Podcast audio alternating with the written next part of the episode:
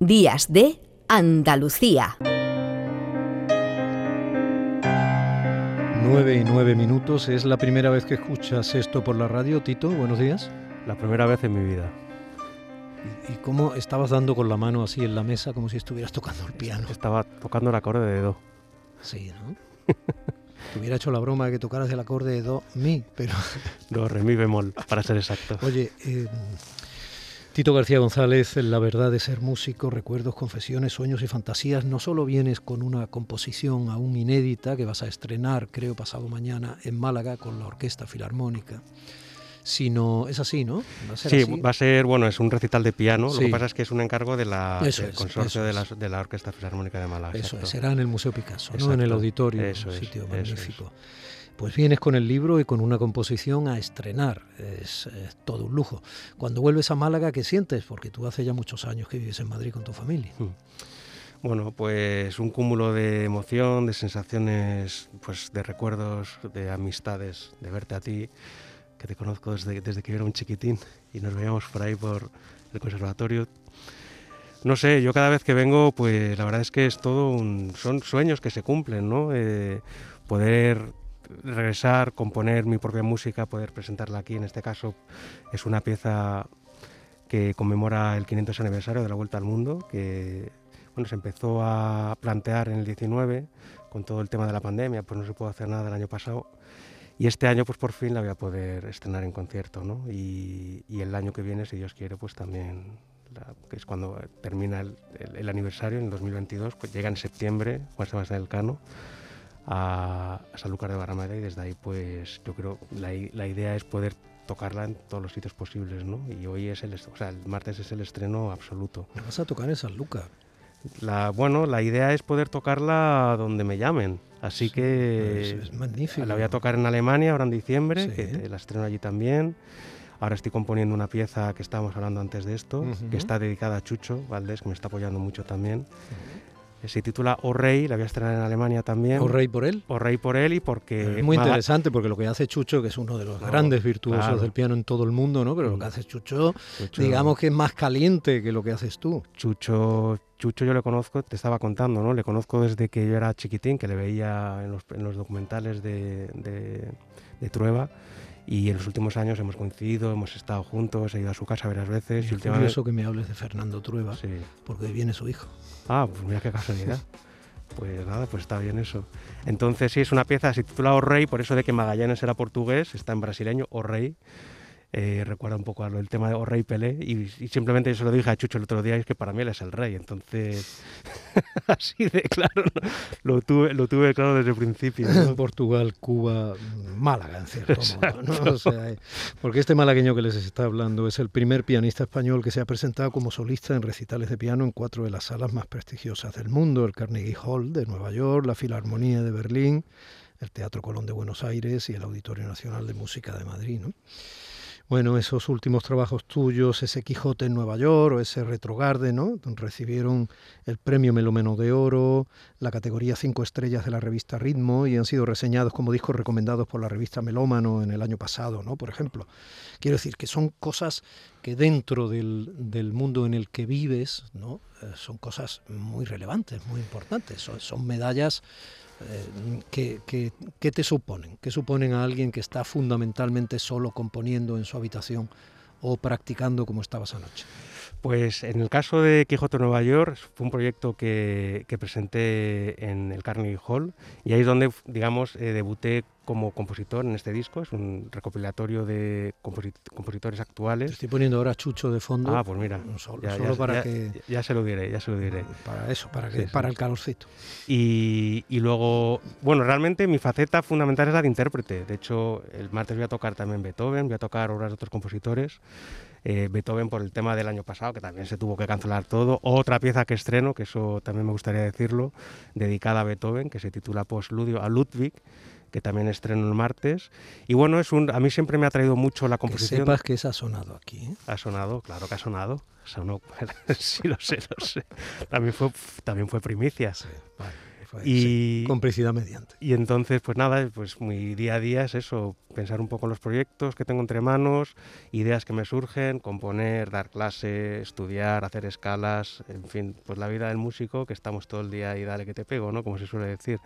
Entonces, el hecho de que me están saliendo ahora actuaciones importantes y, consideren y reconozcan mi trabajo como intérprete y como, como, compositor, pues para mí pues son sueños que se cumplen y es lo que he querido venir un poco a contar en mi libro, ¿no? Eh, de hecho, tú sales varias veces.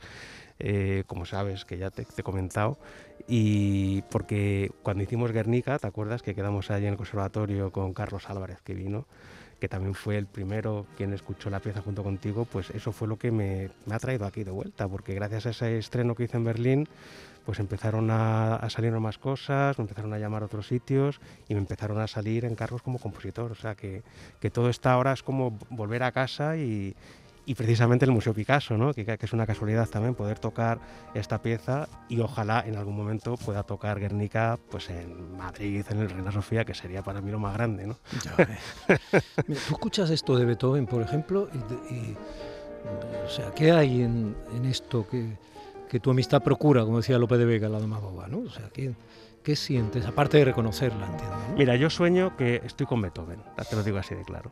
Yo sueño que estoy con él allí en Viena y que hablo con él, pero varias veces además, ¿eh? que estoy ahí, hablo y le... le, además le, has investigado, quiero decir, te has ido acercando muchísimo. Me he acercando mucho. A y a, su figura. De hecho, voy ahora me han invitado para ir a tocar Beethoven a Alemania, precisamente, que es donde voy a estrenar esta pieza dedicada a Chucho. Voy a Alemania, al ciclo Piano Podium, y me han invitado a tocar tres sonatas de Beethoven, de las más famosas ¿no? de su repertorio. Entonces yo Beethoven lo, he tenido siempre en mi vida, ¿no? Eh, desde que era niño, desde que estudiaba aquí en Málaga, siempre ha estado presente eh, y estará siempre presente.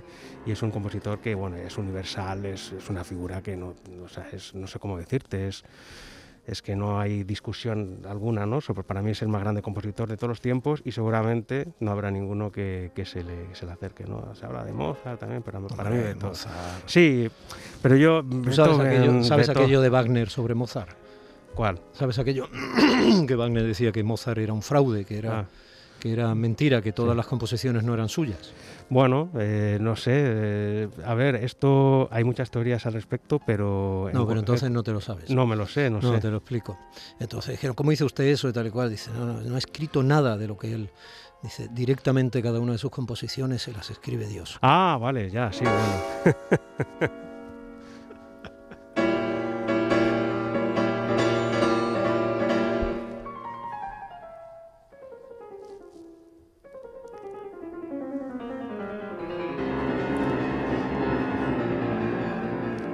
¿Eso qué es? O sea, no, no digo la partitura, ¿no? ¿qué es un piano? O sea, ¿qué, hay dentro de un piano? Un instrumento que además nos engaña a quienes no sabemos nada porque de pronto dicen, no, es un instrumento de cuerda, es un instrumento de, de, percusión. De, cuerda percutida. Mm. ¿Eh? De hecho, la, pieza que he compuesto tiene una parte en la que voy a, las cuerdas y hago ahí. Sí, te he visto, sí. Tienes la tapa abierta y empiezas ahí a toquetear. Por son recursos técnicos. Muy, espectacular. Sí, porque bueno, ahí es, en ese momento quiero de alguna manera. Es una especie como un violinista cuando hace un pichicato, ¿no? Sí, es un, se, de, se llama cuerdas muteadas, ¿no? Que pongo el dedo en la cuerda y toco la tecla y te suena un efecto ahí como muy orgánico, ¿no? Mira, está sonando la apasionata de Beethoven. Hablando antes de lo de Beethoven, es que Beethoven era un apasionado de la vida, ¿no? Entonces, como tú. entonces es que. Hay que ser un poco gamberro, ¿no? Bueno, tú eres en realidad un hombre de familia, ¿no? Con tu hijo, tu hija y, tu mujer, una estupenda periodista además. Eh, pero, pero la pasión te sale, o sea, eres muy apasionado. ¿eh? La pasión es fundamental, Domi. Es que si no hay pasión no hay vida, si no hay vida no hay, no sé cómo decirte, es, es el, mira, se habla precisamente hablando del piano, del pedal, por ejemplo, el pedal es el alma del piano, ¿no? Entonces, yo creo que un artista tiene que tener, tiene que dejarse de, llevar, tiene que no pensar demasiado.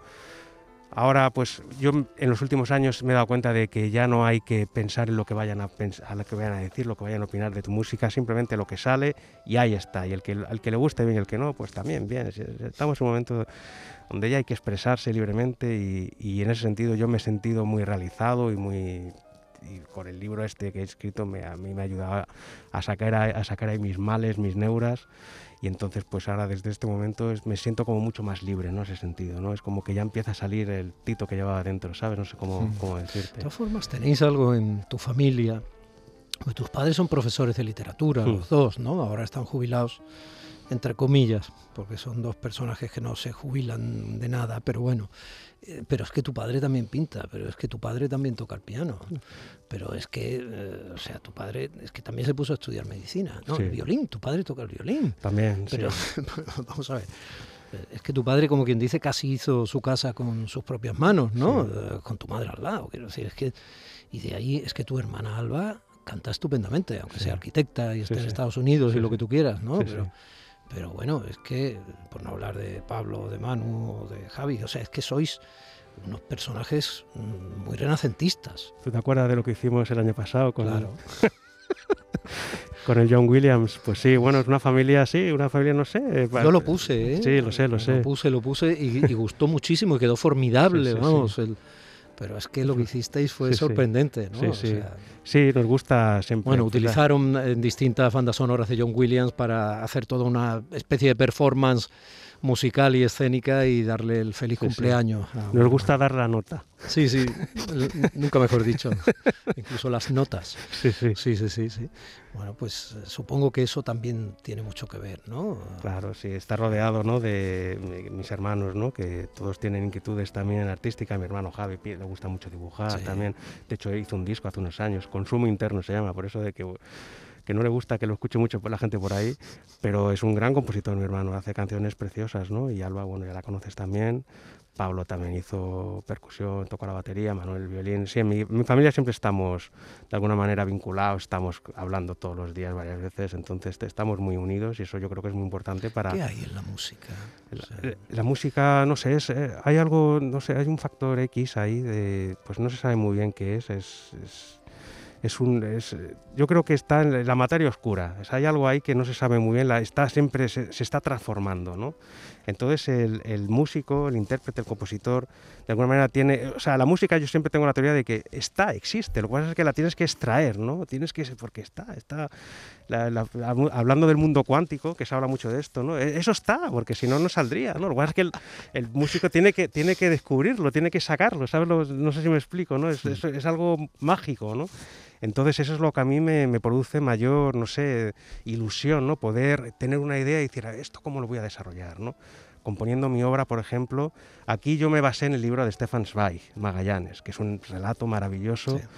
eh, donde precisamente se ensalza la figura de Magallanes porque el mérito lo tuvo él, ¿no? Y Bueno, el Cano tuvo el suyo. sí, O sea, pero o sea, si lees el una, relato una de vez que Magallanes muere, o sea, si el Cano no se hubiera Sí. empecinado fue sorprendente, ¿no? Como de pronto adquirió esa, esa tremenda responsabilidad y se convirtió en el héroe, entre comillas, que ni él mismo sabía que podía ser. Sí, ¿no? el libro de Zweig eh, se, se centra más en la figura de Magallanes porque fue Claro, gracias Magallanes fue el gran promotor. Claro, fue el promotor y bueno, hizo todo, se descubrió el paso famoso, Ujú. estrecho, que estuvieron ahí a punto de, de, de desistir. el otro paso a las Molucas. ¿no? Exacto, y, y ahí pues a, a Magallanes en las Molucas fue cuando el momento de mi pieza, en la pieza, el momento este de las cuerdas, eh, quiero describir las flechas de los indios, ¿no? Y es un momento ahí muy dramático, ¿no? Que digo, aquí esta es la muerte de Magallanes, Sí. esto lo tengo que decir de alguna manera, ¿no? Y hay un momento en la pieza en la que canto. Eso ya, eso ya ha sido la... Canto, hago una capela, yo, con el piano, pongo el pedal y, y suena. Pues tú y yo, evidentemente, no acabaríamos nunca y espero que perdonen los oyentes o a lo mejor lo celebran. ¿no? Yo, como oyente, me gustan las complicidades entre entrevistador y entrevistado cuando hay materia, claro. Creo que en esta ocasión, desde luego, siendo tú y con tu excelsitud musical y tu nivel eh, artístico, pues la hay. Escúchame, em, no por mi parte, digo por la tuya. Mm, recuerda quienes pueden verte este martes, ¿eh? te están escuchando de una punta a otra de Andalucía, los generosos oyentes que siguen Días de, Andalucía aquí en Canal Sur Radio, quienes pueden disfrutarte en esa primicia que vas a dar en el Museo Picasso en Málaga, en el auditorio. Pues es a las 8 de la tarde en el ciclo de cámara del Museo Picasso. eh, y nada, pues es ir ahí, sacarse la entrada y escuchar la música. Así que no tiene mayor misterio, así de simple. Entonces, el que quiera venir, que venga pues un rato antes, que era- quedan poquitas entradas ya, se está vendiendo muy bien. La verdad es que está yendo muy bien el proyecto. Esto se llama Primus. Primus, ¿Por qué. Primus? Primus Circumdedistime, porque fue la inscripción que Carlos I de España le concedió a Elcano en el escudo de armas. Ah, Y eso es lo que yo canto. La primera vez que la se primera vez que, que, que se, la primera vez que me diste la vuelta al mundo, porque Sí. está en primera persona. Y así se llama. Gea primus circundevistime, es como se titula la pieza. que siga habiendo muchas primeras veces en tu vida. Muchas gracias, Domi. A ti.